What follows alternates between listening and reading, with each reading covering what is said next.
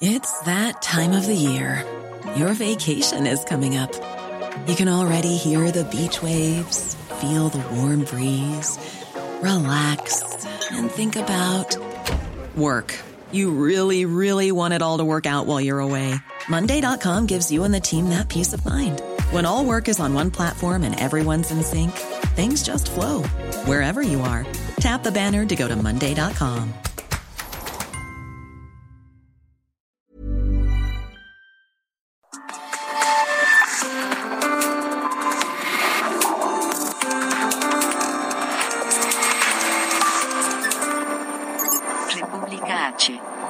Alejandro Cacho.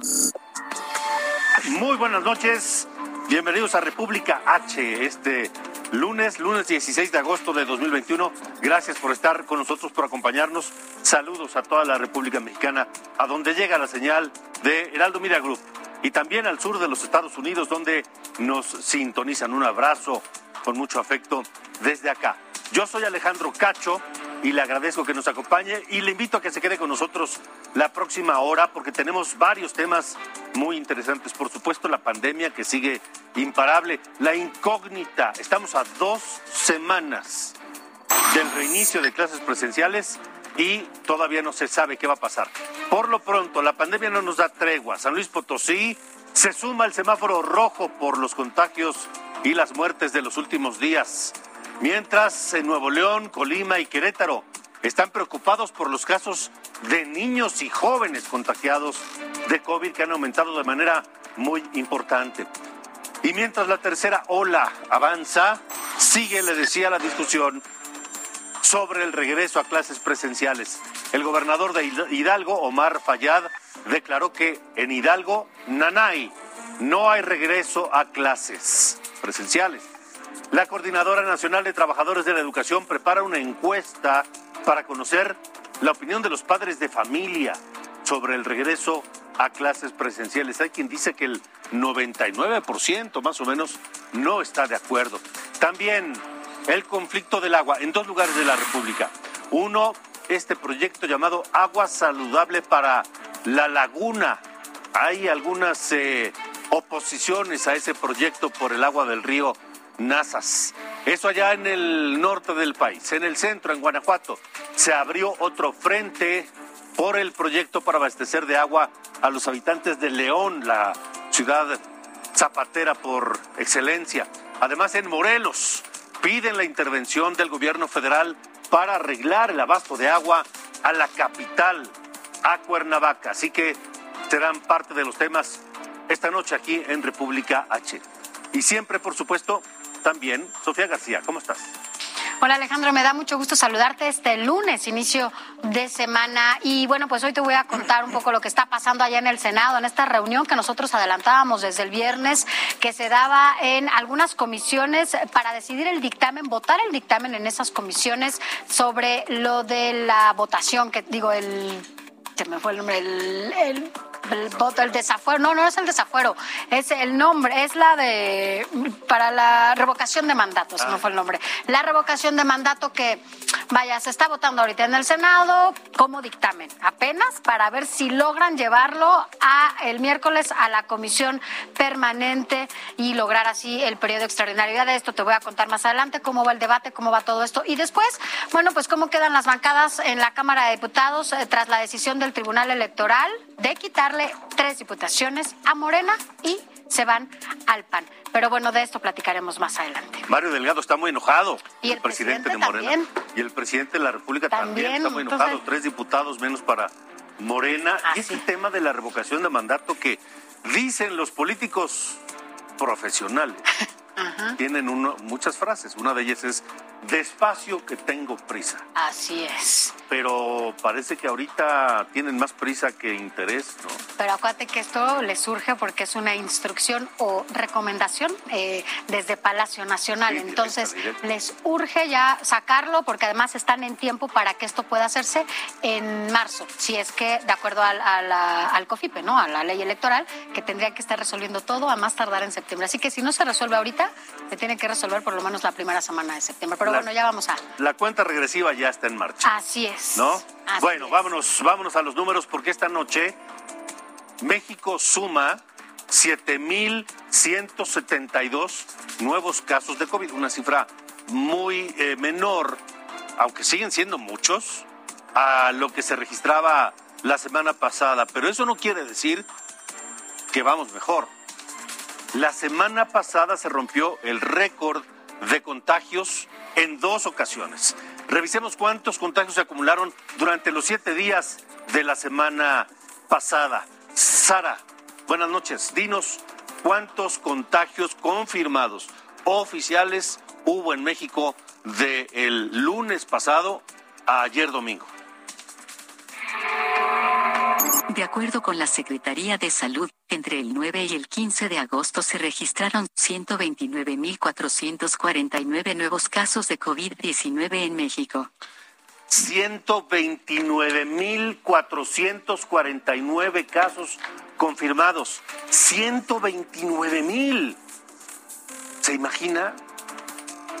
129.000 casos nuevos confirmados oficialmente cuando sabemos además que la cifra no es la real. Vámonos de lleno a ver cómo anda la situación en los estados en esta tercera ola. Comenzamos en Nuevo León, donde el gobernador Jaime Rodríguez Calderón regañó a los jóvenes regios quienes no han querido vacunarse contra COVID debido a que pues no llegó la vacuna que ellos querían. Pidió a los jóvenes tomar el ejemplo de sus abuelos y sus padres, quienes sin importar qué vacuna fuera, acudieron y se vacunaron. El gobernador Rodríguez Calderón acompañó el mensaje con un meme en el que se lee la frase, todas las vacunas contra el COVID autorizadas son efectivas, así que el bronco entrando de lleno a la polémica por las vacunas allá en su estado. Y luego de explicar que San Luis Potosí se encuentra en la etapa más crítica de la ola de COVID, el secretario de Salud de ese estado, de San Luis Potosí, Miguel Ángel Lutzow, anunció el regreso, el retroceso de San Luis Potosí al semáforo rojo. Estamos en el peor momento de esta tercera ola epidémica, con los hospitales saturados, con los hospitales llenos. Sigue habiendo una gran demanda de hospitalización. De acuerdo a los indicadores epidemiológicos de hospitalización, de defunciones, de casos nuevos, tenemos que asumirnos en semáforo rojo. Estamos yendo, si no es que prácticamente estamos en semáforo rojo. Y mire, en Michoacán, los eh, municipios de Lázaro Cárdenas, Morelia y Uruapan están en bandera roja también, alerta máxima de contagios por COVID. Las autoridades de Michoacán reconocieron que su sistema de hospitales está saturado. Cabe decir que ante la rápida propagación del virus, la ocupación hotelera en Michoacán ha caído 90%. Y vamos a Los Cabos, en Baja California Sur. Este lunes comenzaron a aplicarse vacunas anti-COVID al personal que labora en los 87 hoteles registrados en la Asociación de Hoteleros de Los Cabos. Esta campaña se extenderá a complejos hoteleros que estén dentro del corredor turístico que hasta eh, lleva hasta San José de El Cabo, toda esa enorme zona turística. Pero la situación en el resto del país sigue complicada. Nayarit registra el máximo número de contagios desde que empezó la pandemia, 498 solo en 24 horas. Y se reportaron también en 24 horas 10 fallecimientos. El acumulado es 24.168 casos solo en Nayarit, que se concentran básicamente en Tepic y en Bahía de Banderas. Y el repunte en Guanajuato también ocupa, pues preocupa porque está registrando en promedio 500 casos diarios con lo que solo en seis días se, se presentaron, se reportaron 3.088 contagios. En los últimos reportes, los jóvenes han sido los más afectados. Han muerto varias personas entre 20 y 30 años en Guanajuato. También en Tamaulipas el panorama está complicado. El total de contagios en este momento es de 70.721 en Tamaulipas. Por supuesto, el aumento de casos sube la ocupación hospitalaria en general. Se encuentran los hospitales tamaulipecos al 50%, pero en el caso particular del Seguro Social, la ocupación, la saturación está en el 65%. allá en Tamaulipas. Y otro repunte severo ocurre en Oaxaca. De los 2.750 casos activos, el 90% se concentra en cuatro zonas que son Valles Centrales, Cuenca del Papaloapan, el Istmo de Tehuantepec y la costa. Ahí la situación hospitalaria se encuentra en 70 y 83%, pero en el resto de Oaxaca la ocupación tampoco es eh, menor. Se han saturado 25 hospitales y algunos están al 100% de su capacidad. En este contexto, vea usted nada más, el presidente municipal de Oaxaca, Osvaldo García Jarquín, fue criticado duramente porque circuló un video en redes sociales donde pues el tipo anda en un antro sin distancia social, sin mantener su distancia con los demás y sin cubrebocas. Y es que dicen que a este presidente municipal de Oaxaca pues le encanta la fiesta y le encanta el trago. De hecho ha tenido varios problemas allá en Oaxaca pues por su manera de beber. Sin embargo, pues eh, aunque el video dicen no es de este fin de semana, sí ocurrió durante la pandemia. Lo que no deja de ser complicado porque no se cumple. El presidente municipal no pone el ejemplo para cumplir con los protocolos sanitarios. Y en estos momentos críticos del repunte, más de 20 mil personas se reunieron otra vez en el Baja Beach Fest en Rosarito, Baja California. Y aunque las autoridades aseguran que se aplicaron las medidas sanitarias, la mayoría de los asistentes pues mostró pues que no, que no les importa mucho. Algunos se decían vacunados, otros llevaron pruebas negativas de COVID, pero pues así fue la saturación en este Baja Beach Best, allá en Fest, perdón, en, en Baja California, en Rosarito. En Hidalgo, el secretario de Salud Alejandro Benítez advirtió que en caso de no reducirse los contagios diarios por COVID, podría registrarse un colapso del sistema hospitalario. Explicó que el complicado panorama que se vive en Hidalgo es causa de los más de 500 contagios que se registran todos los días allá en Hidalgo. Precisamente el secretario de Salud de Hidalgo, Alejandro Benítez, está con nosotros nuevamente. Gracias, secretario. Buenas noches. Buenas noches, Alejandro. Buenas noches a ti y a toda tu teleaudiencia. Gracias, eh, secretario. Bueno, pues esto no, no, no, no amaina la intensidad de la pandemia. No, al contrario, está en un proceso de franca aceleración. Esta es una de las características de la cepa delta, que tiene una mayor virulencia, pero lo más eh, grave es que además de esta contagiosidad eh, tiene una carga viral, la persona que se infecta tiene una carga viral mucho mayor que la carga viral que condicionaba el virus original. Entonces, por ejemplo, ahorita que estaba yo viendo las imágenes de, la, de este festival allá en, en Baja o en no sé en dónde, eh, el hecho de estar vacunados o el hecho de tener una prueba PCR negativa no significa, no significa que la persona no esté infectada. De hecho, hay evidencia científica que aquellas personas vacunadas con, las, con el esquema completo pueden infectarse y ser infectantes.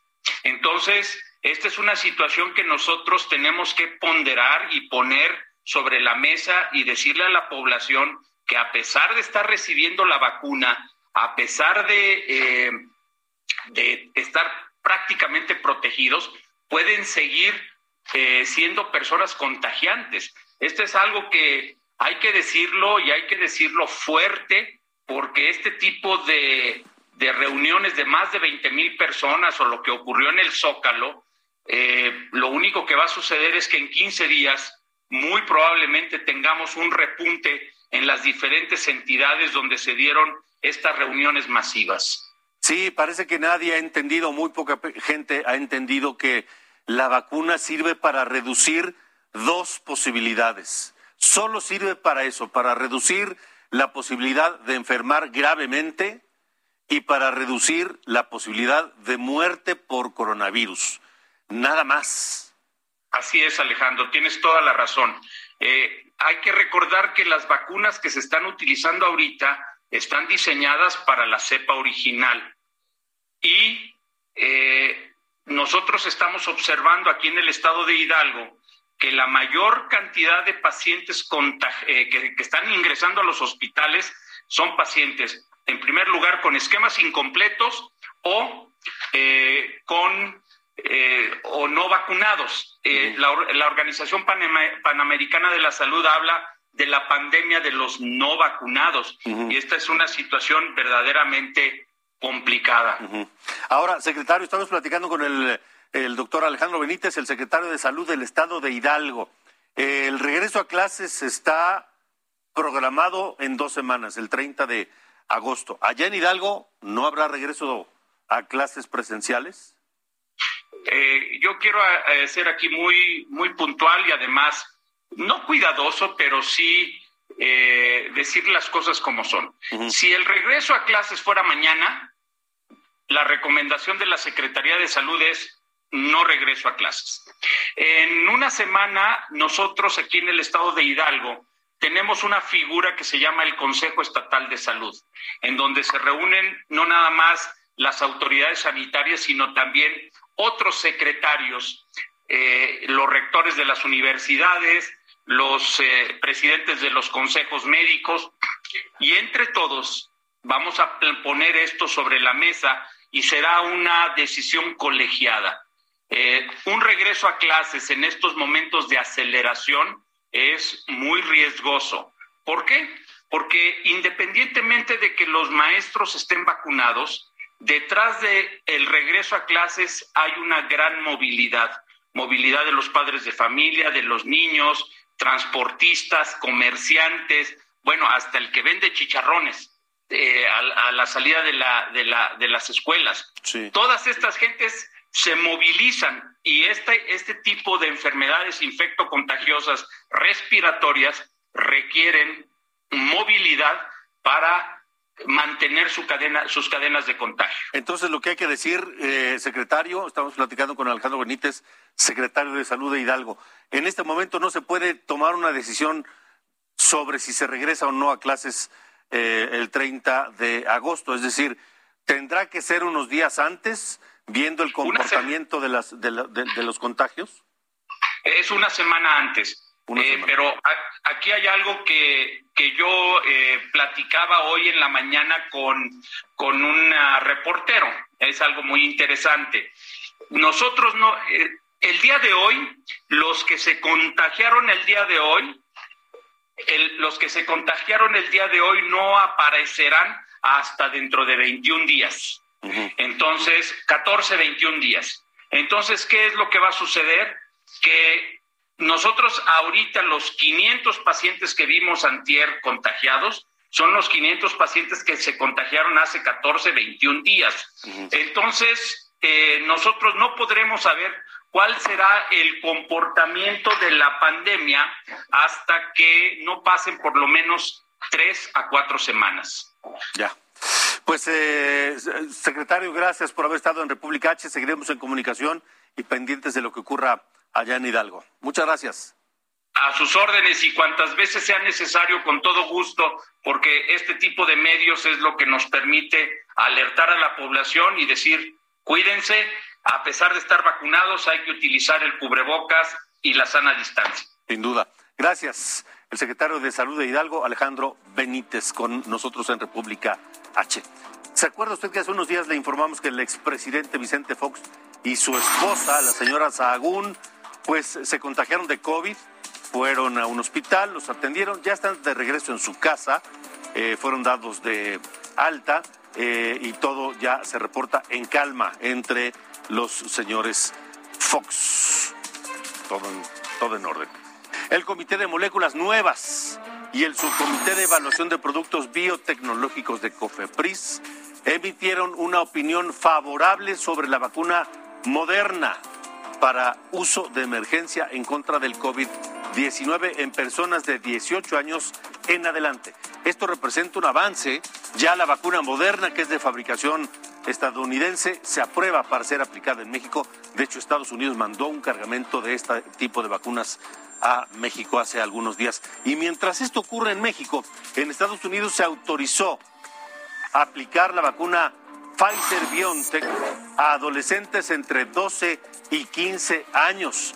Esto luego de un ensayo donde se demostró la eficacia del 100% en adolescentes. Pfizer para adolescentes entre 12 y 15 años. Y ya que hablamos de jóvenes, en Querétaro, el vocero gubernamental sobre temas de COVID alertó a la población sobre el aumento de contagios en menores de edad. Advirtió sobre la nula posibilidad de recibir más enfermos en los hospitales que ya están saturados. En lo que llevamos de agosto, los casos positivos en los grupos de edad de 0 a 9 años, de 10 a 19 y de 20 a 29 han aumentado exponencialmente, al menos cinco veces con relación al mismo periodo del mes de julio. Hoy podrías no encontrar un espacio para ser atendido en un hospital debido a la alta demanda. Esa es la realidad que enfrentamos. Escuchó usted a Rafael López González, el vocero de todo lo que tiene con COVID del estado de Querétaro. Y vea, la Secretaría de Salud de Colima precisó que a un año y cinco meses de iniciada la pandemia se han confirmado 811 mil, perdóname, no, repito, 811 casos de COVID entre menores de edad. En Colima, repito, 811 casos de menores de edad contagiados de COVID en Colima en año cinco meses. Más de la mitad de estos niños se contagiaron entre julio y agosto de este año. Hay que ser muy claros. Del total de niños contagiados, 83 tienen entre 1 y 5 años. Y 29 más son bebés de meses, de brazos. A pesar de este escenario, hace unos días, el 12 de agosto, el gobierno federal lanzó un tuit que generó mucha controversia porque en el marco del regreso a clases se aseguró que en el mundo no existe evidencia de pandemia por COVID-19 en menores de edad. Lanzó el tuit y lo puso en su portal la Secretaría de Salud. No existe evidencia científica de contagios de COVID entre menores de edad, dice la Secretaría de Salud, pero los números la desmienten y la ciencia también. Revisemos qué sucede con el regreso a clases. La Coordinadora Nacional de Trabajadores de la Educación realizará una encuesta entre padres de familia sobre el regreso a clases presenciales. Se aplicará del 16, o sea, de hoy, y hasta el 21 de agosto. Los líderes de la CENTE insisten en que no hay condiciones para volver a clases presenciales y rechazaron la carta compromiso de corresponsabilidad propuesta o exigida por la Secretaría de Educación Pública. A propósito de todo esto, de esta carta de corresponsabilidad que deberá ser firmada por el padre, el madre, la madre o el tutor de los niños para enviarlos a la escuela. Este formato contiene, mire, ya lo vio usted, ya la revisó. Aquí están las obligaciones para los padres de familia. Uno, revisar diariamente al niño para identificar síntomas, cosa lógica. Dos, mantenerlo en casa si presenta síntomas, cosa lógica. Tres, llevarlo al médico si hay síntomas, también lógico. Cuatro, notificar a la escuela el diagnóstico, también lógico. Promover hábitos de higiene como quinto punto. Sexto, implementar medidas y filtros sanitarios en casa. Pero el problema es que en esa carta pareciera que el gobierno pues se lava las manos y le deja toda la responsabilidad a las familias. Cuando esto es una corresponsabilidad. ¿Por qué llevamos a los niños a la escuela? Uno, porque sabemos de la necesidad de que se instruyan, de que se preparen, de que aprendan, de que se desarrollen. Pero los llevamos también porque sabemos que la escuela, después de la casa, es el segundo sitio más seguro para los niños. Y si ahora las autoridades le harán firmar a los padres una carta responsiva donde pues es tu problema, entonces, ¿dónde queda esa parte de la seguridad en las escuelas? La coordinadora de madres, padres y tutores de Oaxaca rechazan el regreso a clases presenciales. Argumentan que la vida de sus hijos no se sujetará a caprichos del gobierno federal. Se niegan a firmar la carta de responsabilidad y a retornar a las aulas mientras no haya condiciones sanitarias y de infraestructuras suficientes. Y ante la crisis de contagios y hospitalizaciones, escuche al eh, gobernador de Hidalgo, Omar Fayad. Está en cada uno de nosotros evitar un nuevo periodo de confinamiento, una mayor afectación económica para nuestras familias y daños irreversibles en el aprendizaje de nuestros niños y jóvenes, quienes bueno, pues no, no clases hasta este momento. Vamos a una pausa, tenemos mucho más aquí en República H. Yo soy Alejandro Cacho, 8 con 24, volvemos.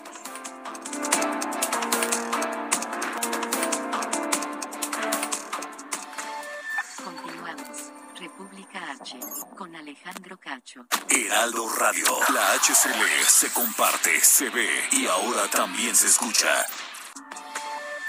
Regresamos. República H con Alejandro Cacho.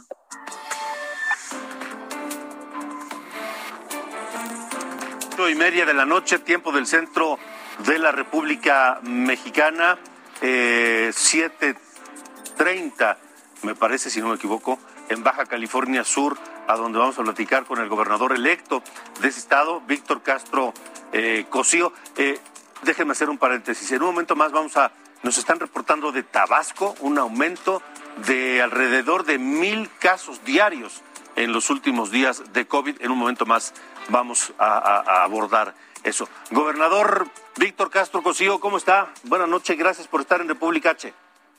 Muchas gracias, señor Cacho.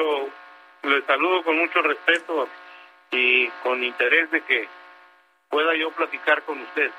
El interés es nuestro también, gobernador, gracias por estar con nosotros. Y dígame primero cómo va todo para asumir el gobierno allá en Baja California Sur.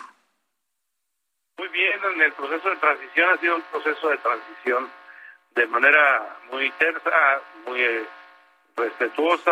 Las autoridades que están terminando su gestión han eh, tenido buena disposición, así que podría resumirle eh, que hay una transición cordial y que está generando que lo hagamos con toda la civilidad política que que debe de hacer una, una relación como esta. Qué bueno, porque no, eh, no es el caso igual en todos los estados que están por cambiar de gobierno.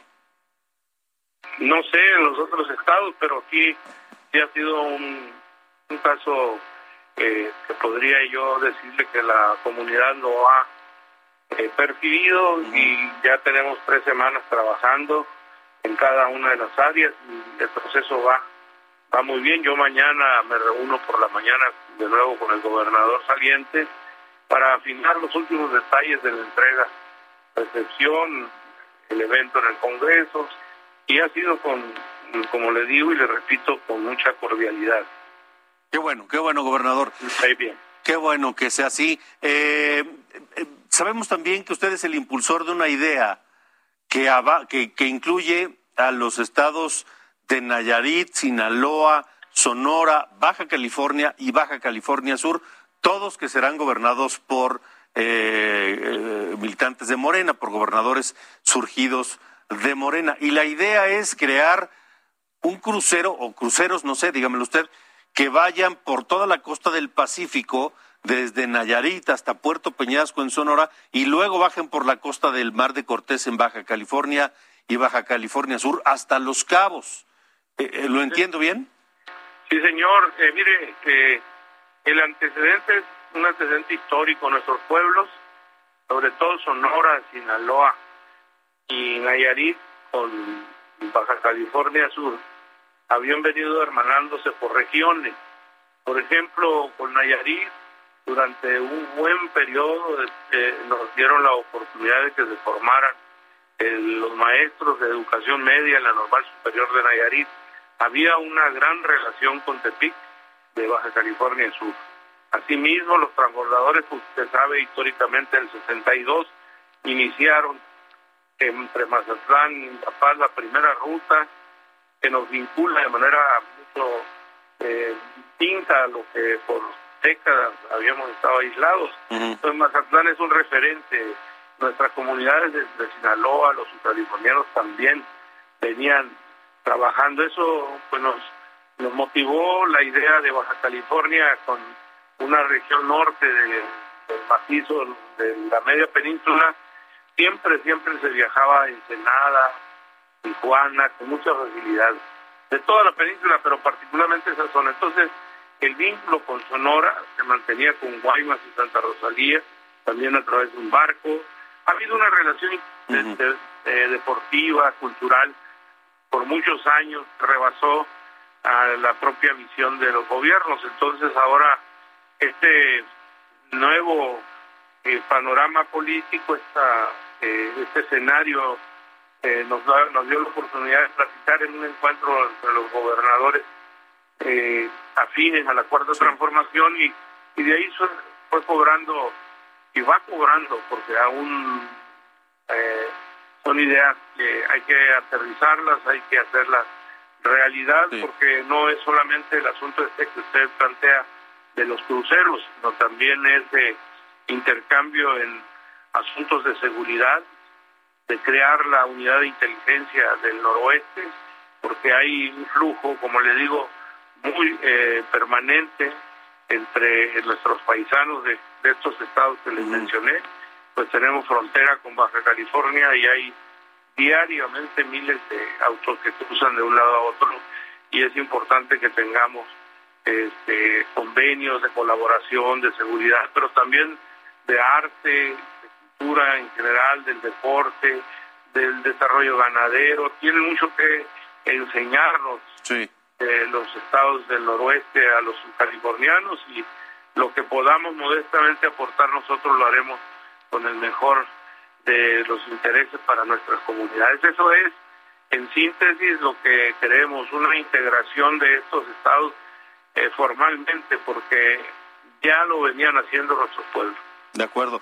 Pues, gobernador Víctor Castro Cosío, permítame invitarlo aquí al estudio de República H cuando venga a la Ciudad de México para hablar con calma de todos estos proyectos que suenan muy interesantes y que son inéditos en una integración regional del noroeste mexicano, que ahora tendrán gobiernos que, como dice, eh, surgen y son afines a la, cuarta transformación. Si le parece, permítame, le repito la invitación a que venga al estudio de República H para platicar de este y otros temas.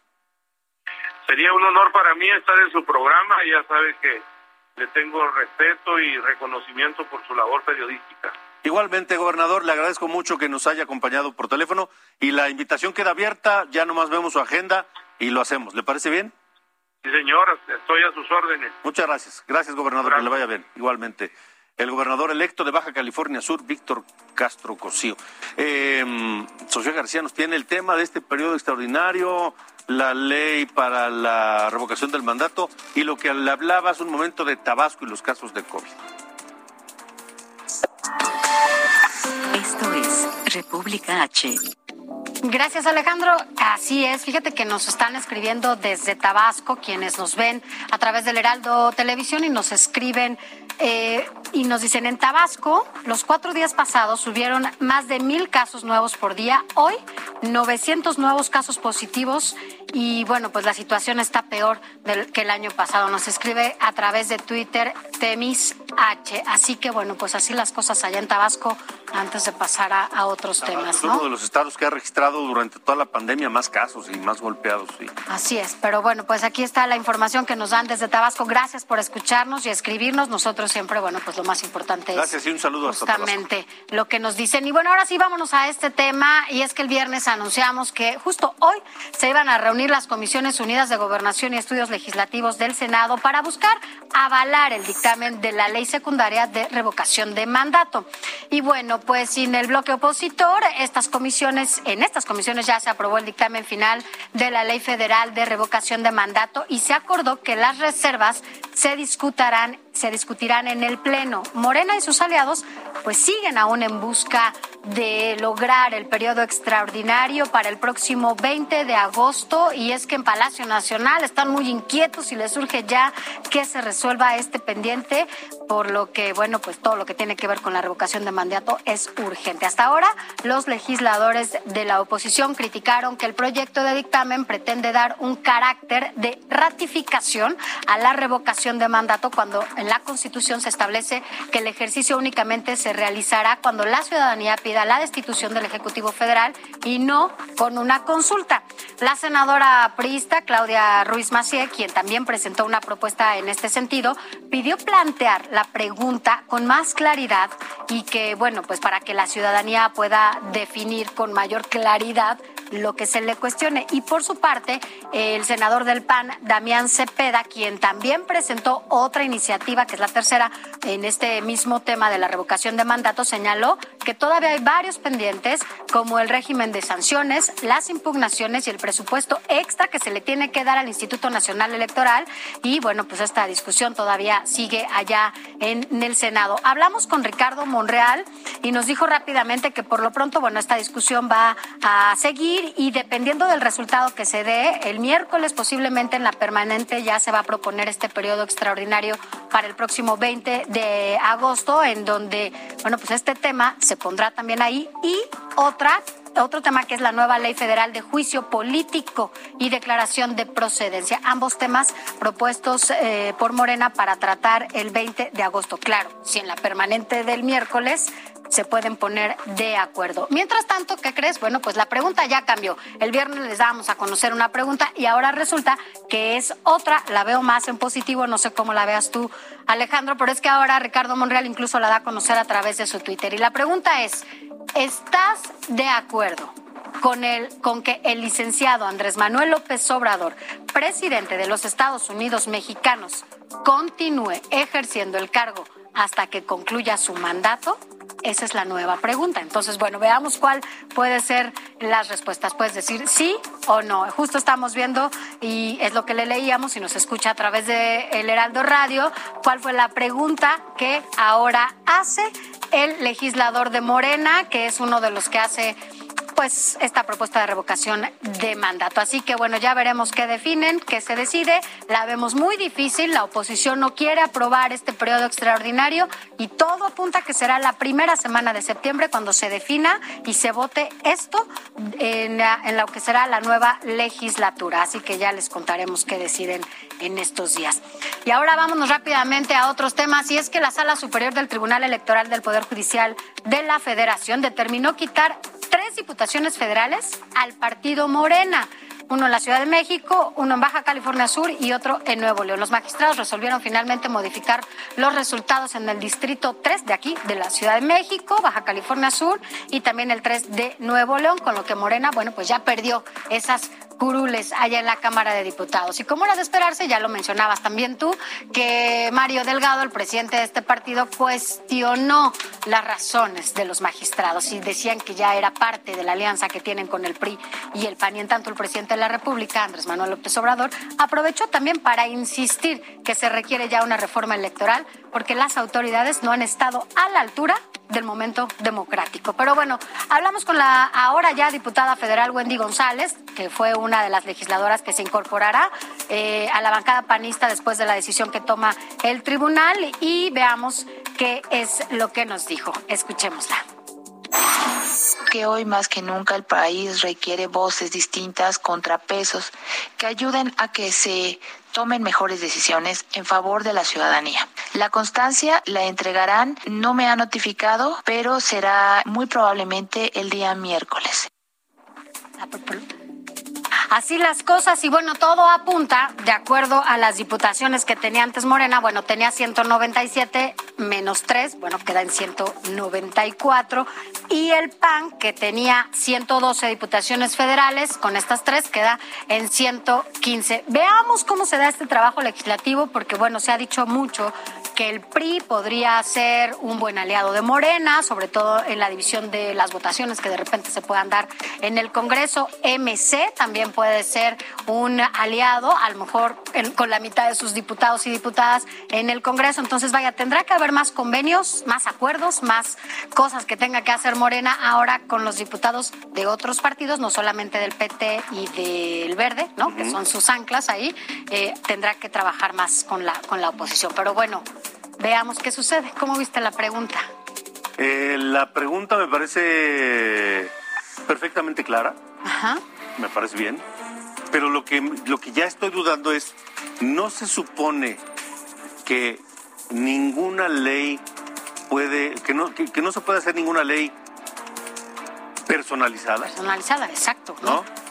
no lo hubieran puesto así. O sea, tendrían que hablar del presidente de la República, ¿no? No del presidente Andrés Manuel López Obrador. No, que dijera del actual presidente, de la República, ¿no? punto. Porque no se puede hacer ninguna ley dirigida particularmente, a una persona. para un actor político, claro, no, no tendría que ser. Entonces, bueno, pues lo tendrán que resolver. Y eso es parte de lo que la oposición dice. Pareciera una ley que se está haciendo a bote pronto por la urgencia que se tiene en Palacio Nacional para que se vote esto el próximo año. El próximo año es electoral también, mm. ¿no? Entonces es importante ahí ver lo que están haciendo. Bueno, gracias, gracias, Sofía. Esta mañana la Ciudad de México se sacudió literalmente por una eh, explosión al sur de la ciudad. Allá está mi compañero Amado Sueta en la zona de la explosión en Avenida Coyoacán. Amado, ¿cómo estás? Hola, ¿qué tal Alejandro? Muy buenas noches. Fíjate que hace 12 horas, precisamente por este lugar, estaba todo el mundo haciendo su vida normal, transitaban los vehículos, los vecinos estaban haciendo sus actividades, cuando de pronto a las 10 en punto de la mañana, pues una acumulación de gas registró una pequeña chispa y eso provocó que 63 departamentos, un edificio marcado con el 1909 sobre Avenida Coyoacán en la, en la delegación, en la alcaldía Benito Juárez, pues se sacudiera por completo. 63 departamentos resultaron afectados, sobre todo los que están frente a esta zona. Si mi compañero Elías nos da una muestra de cómo están ahorita las actividades, bueno, pues estamos viendo que este, este edificio, marcado con el 1909, está totalmente ya vacío, ya fue revisado por las autoridades de protección civil, asimismo también por la Fiscalía General de Justicia de la Ciudad de México, quienes ya terminaron de hacer las investigaciones pertinentes para determinar qué es lo que pasó, quién es el responsable, porque hay que conocer que se abrió una carpeta de investigación sobre este caso. Y ahorita en este momento lo que está ocurriendo es de que ya los elementos de bomberos, eh, del el único cuerpo de bomberos que estuvieron aquí desde los primeros minutos que aconteció este accidente, bueno, pues ya se empiezan a retirar y empezaron a levantar las, las casas de campaña, todo lo que habían estado pues utilizando para ayudar a todas las personas ya se están empezando a retirar. Eh, se, prevé que nada más se establezca aquí un pequeño grupo de seguridad, también este, de policías que van a estar aquí este, presentes y finalmente pues va a continuar las investigaciones y la gente van a, ver qué es lo que pasa con su propiedad. Esta es la historia de Antonio Anistro, él estuvo presente aquí desde los primeros minutos y esta es la crónica de lo que ocurrió aquí en este punto. Vamos con esta historia. La explosión por acumulación de gas LP en el inmueble ubicado en Avenida Coyoacán 1909 de la alcaldía Benito Juárez dejó al menos 63 familias afectadas y una persona fallecida a causa de las lesiones.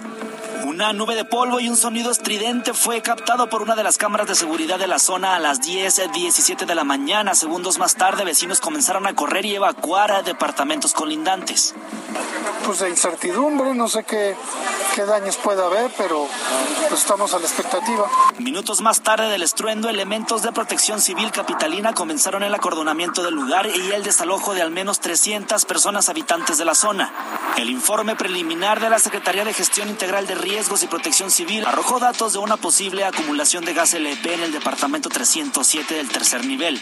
Mariana Núñez, habitante del 302C, momentos antes del estallido dejó su inmueble para salir a trabajar. Sin embargo, su esposo regresó a recoger un objeto olvidado. Fue alcanzado por la explosión, provocándole lesiones en la pierna izquierda, siendo atendido por elementos del escuadrón de rescate y urgencias médicas. Mi esposo sí está ahí, o sea, no está dentro del edificio, pero está ahí esperando instrucciones para ver pues nuestras cosas y, y pues que nos den alguna, o sea, ayuda en el sentido de que para poder movernos ya y no estar ahí en el edificio. Pasadas las 11.30 de la mañana, la jefa de gobierno Claudia Sheinbaum se reunió con vecinos del inmueble, enfatizó la atención en necesidades urgentes como el monitoreo de los familiares heridos, así como la coordinación de la aseguradora del edificio, además del apoyo psicológico a los residentes. Otro de los afectados es Adrián Cruz, de 20 años. Rentaba uno de los departamentos aledaños al siniestro, que le provocó heridas al caerle un mueble encima de la pierna derecha. fue la explosión, los vidrios volaron por todas partes, me cayó un mueble en la pierna, había mucho polvo, mucho, mucho polvo. Y pues nada más se escuchaba a la gente que estaba gritando, que estaba corriendo. Al transcurrir la tarde, mientras el cuerpo de bomberos realizaba las acciones de remoción de escombros múltiples, fueron los vecinos que acudieron a las inmediaciones para ofrecer víveres a quienes necesitaran. Y bueno, pues que si no sacaron su cubrebocas o tienen un poco de sed, pues poder ayudarlos. Y de igual manera con sus mascotas, me pidieron aquí mismo que les ayuden a hacer un cartel. El alcalde de la Benito Juárez, Santiago Taboada, ofreció el apoyo en el pago de una habitación del hotel a los afectados del edificio que no tengan dónde pasar la noche, así como la revisión de los edificios aledaños para descartar riesgos. El agente del Ministerio Público de la Fiscalía General de Justicia de la Ciudad de México inició de oficio una carpeta de investigación por los delitos de daño a la propiedad y lesiones tras tomar conocimiento de esta explosión registrada en este inmueble. Antonio Anistro, Heraldo Televisión.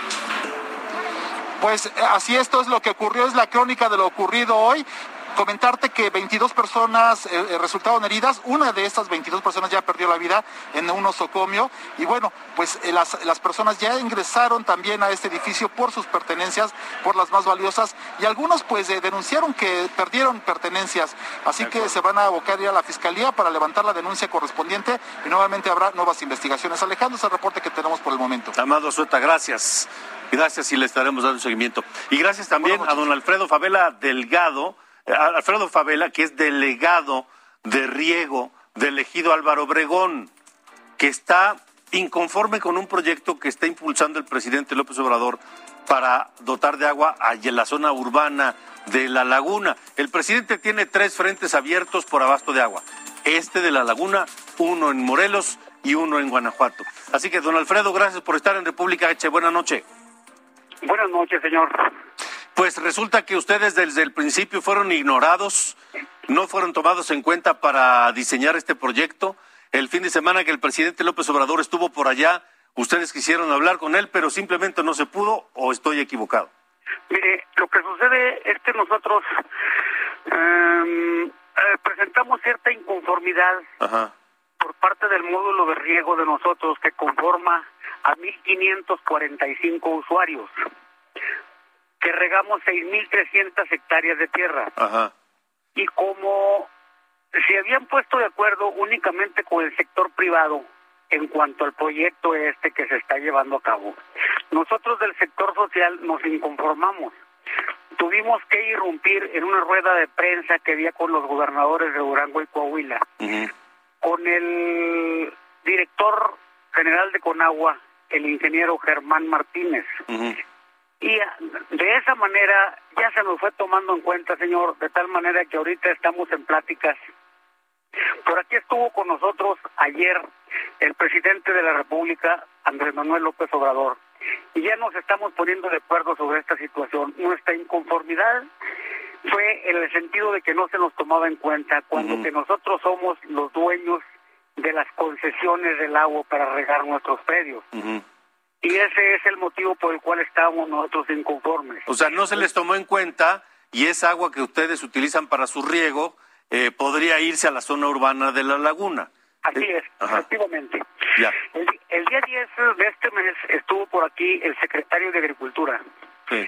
platicando con algunos de nosotros, los, los liderazgos de la región, con los presidentes de los módulos de riego. Son 17 módulos de riego del, del río Nazas, que es de donde se pretende sacar agua para ese Sí. proyecto. Estuvimos platicando ayer con el señor presidente y llegamos al acuerdo que él va a regresar el día 3 de octubre. De acuerdo. Mientras de que nos ponemos de acuerdo, que creemos, señor, que sí nos vamos a poner de acuerdo, puesto que ahora sí se nos está tomando en cuenta. De acuerdo. Pues, don Alfredo, yo le agradezco que haya tomado nuestra, eh, nuestra llamada y vamos a seguir en comunicación para dar seguimiento a este asunto, si le parece bien. Claro que sí, señor. Cuando usted guste, estamos a la orden. Le agradezco. Así que asiste esa situación. Vamos rápidamente con Sofía García antes de ir. República H. Vámonos rápidamente a un recorrido por la República y es que la Asamblea Oaxaqueña en defensa de la tierra acusó al gobierno federal de continuar con la invasión y destrucción de pueblos indígenas. Esto por la construcción del corredor interoceánico del Istmo de Tehuantepec. Las organizaciones también denunciaron los asesinatos de activistas que se oponían a este proyecto. Y el gobernador de Querétaro, Francisco Domínguez, dio su último informe de gobierno y aseguró que quiere que su gente supere la pobreza y llamó a contagiar a México de entusiasmo. También guardó un minuto de silencio por las víctimas que han muerto por el COVID-19. Y el Instituto Electoral de Hidalgo dividió las diputaciones eh, plurinominales. Será entre Morena con siete curules y el PRI con cinco. La determinación se tomó conforme a los votos de la elección del 6 de junio. De esta manera, no hubo plurinominales para el Partido Acción Nacional.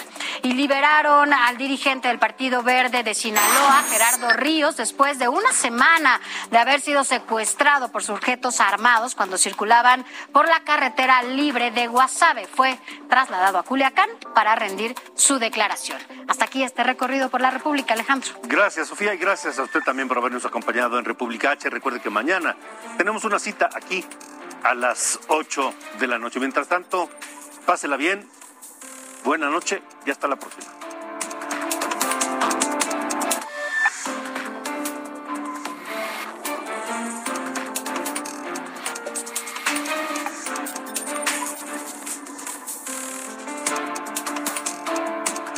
Heraldo Radio. La HCL se comparte, se ve y ahora también se escucha.